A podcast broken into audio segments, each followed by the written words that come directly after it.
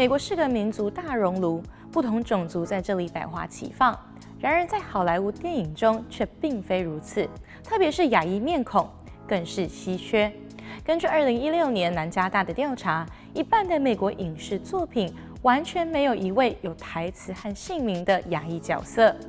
另一项同样来自南加大二零一八年研究也显示，在过往的十一年间，票房最高的一百部电影里面，仅有百分之四点八为亚裔角色，角色稀少，发挥空间有限。亚裔演员想在好莱坞冒出头实在不容易。究竟亚裔演员为何如此不受重视呢？根据统计，美国的亚裔人口约有两千多万人，占总人口数的百分之六点五，当中又以华裔为最大宗。回溯到亚裔族群在美国发展的历史，初代的华裔移民多是因为铁路工程和淘金热而引进的廉价劳工。出卖劳力是华裔在美国的最初形象。一八八二年，美国国会通过排华法案，禁止引入华人劳工。留下来的华裔移民多半从事洗衣工、车夫等劳力工作。一八九五年的喜剧短片《Chinese Laundry Scene》便反映出华人移民在美国的艰难处境。亚裔角色逐渐为人所熟知，应该是傅满洲这个形象。傅满洲是英国小说家萨克斯·罗莫创作的《傅满洲》系列主角。书中他对他的描述是：身材高瘦、秃头，有两条长眉，两撇八字胡，加上纤长的指甲，极度聪明却阴险狡诈，非常符合西方黄祸论的形象。傅满洲系列故事极受欢迎，被翻拍成多部影视作品。荧幕上的傅满洲无疑成为大众对亚裔族群的想象参考。之后，在漫威出现的满大人也有着类似的形象。不过，令人无言以对的一点是，饰演傅满洲的都是白人演员。这就要提到好莱坞一直颇受争议的洗白现象。一九三七年改编自诺贝尔文学奖得主赛珍珠作品的电影《大地》。描述的是中国贫穷农家子弟在艰难环境下努力生存的故事，但主要演员却都是白人。扮演女主角的德国女演员 Louis Renner 还凭借此片获得奥斯卡最佳女主角奖。在华人看来，实在是哭笑不得。这还不是少数案例。电影《飞越情海》中，女主角有着四分之一的中国血统，战斗机飞行员。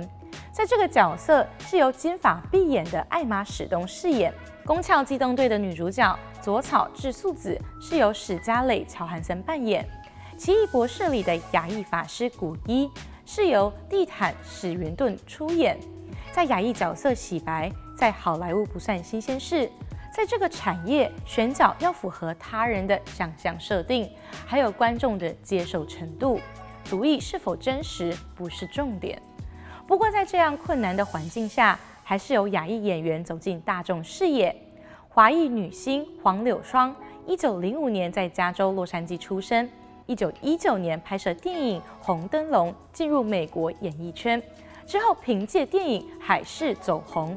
接下来的《唐人街繁华梦》《上海女儿》都是她的代表作。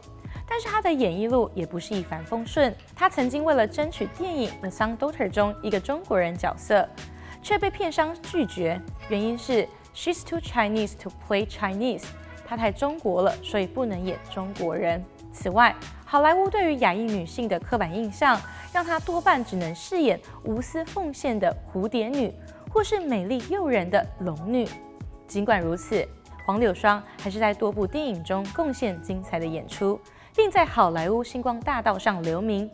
一九六零年代，香港武打片大受欢迎，李小龙利落的拳脚功夫让他成功打进好莱坞，并刮起了武术风潮。他与华纳公司合作的《龙争虎斗》全球总票房达九千万美金，让西方观众对于功夫产生强烈好奇。亚裔角色的形象因此开始有所转变。之后，成龙和李连杰等人更持续在荧幕上将中国武术发扬光大。亚裔演员参与好莱坞主流电影不在少数，但要找到一部全亚裔阵容的电影却是屈指可数。一九九三年改编自谭恩美的小说《喜福会》上映，从剧组到主要演员都是亚裔。剧情描述四位移民到美国的母亲与 ABC 儿女之间的情感冲突、亲情的矛盾，在一场喜福会中化解。影片中的亚裔形象虽然有所争议，但无疑是亚裔演员在好莱坞的重要里程碑。之后的《卧虎藏龙》《艺伎回忆录》《平民百万富翁》等等，以及亚裔为主角的电影，都在票房及口碑上有极佳的表现。二零一八年上映的《疯狂亚洲富豪》更是彻底改变大众对于亚裔族群的印象。除了是全亚裔阵容，女主角独立聪慧的性格一改以往亚裔女性温婉顺从的形象。剧中的角色和其他的种族一样，也有着自己追求和梦想，也有着缺陷和弱点，不再是只是苦力劳工或是功夫小子这类刻板且表面的角色。另外一部全亚裔阵容电影《The Farewell》同样也收获好评。剧情以祖母身患绝症开场，在东西方不同环境成长的儿女和孙子，对于是否要向祖母说明病情，抱持着不同态度。电影情节获得观众共鸣，亚裔的故事开始被人们接纳。女主角 Awkwafina 以此片拿下第七十七届金球奖最佳音乐以及喜剧类电影女主角。是首位获得该奖项的亚裔女性。不止 Awkwafina，韩裔演员吴珊卓斩获金球奖剧情类剧集最佳女主角。以《致命的女人》再获好评的刘玉玲演名流星光大道。韩国电影《寄生上流》更是拿下奥斯卡最佳导演和最佳影片等大奖。亚裔逐渐成为好莱坞不可忽视的存在。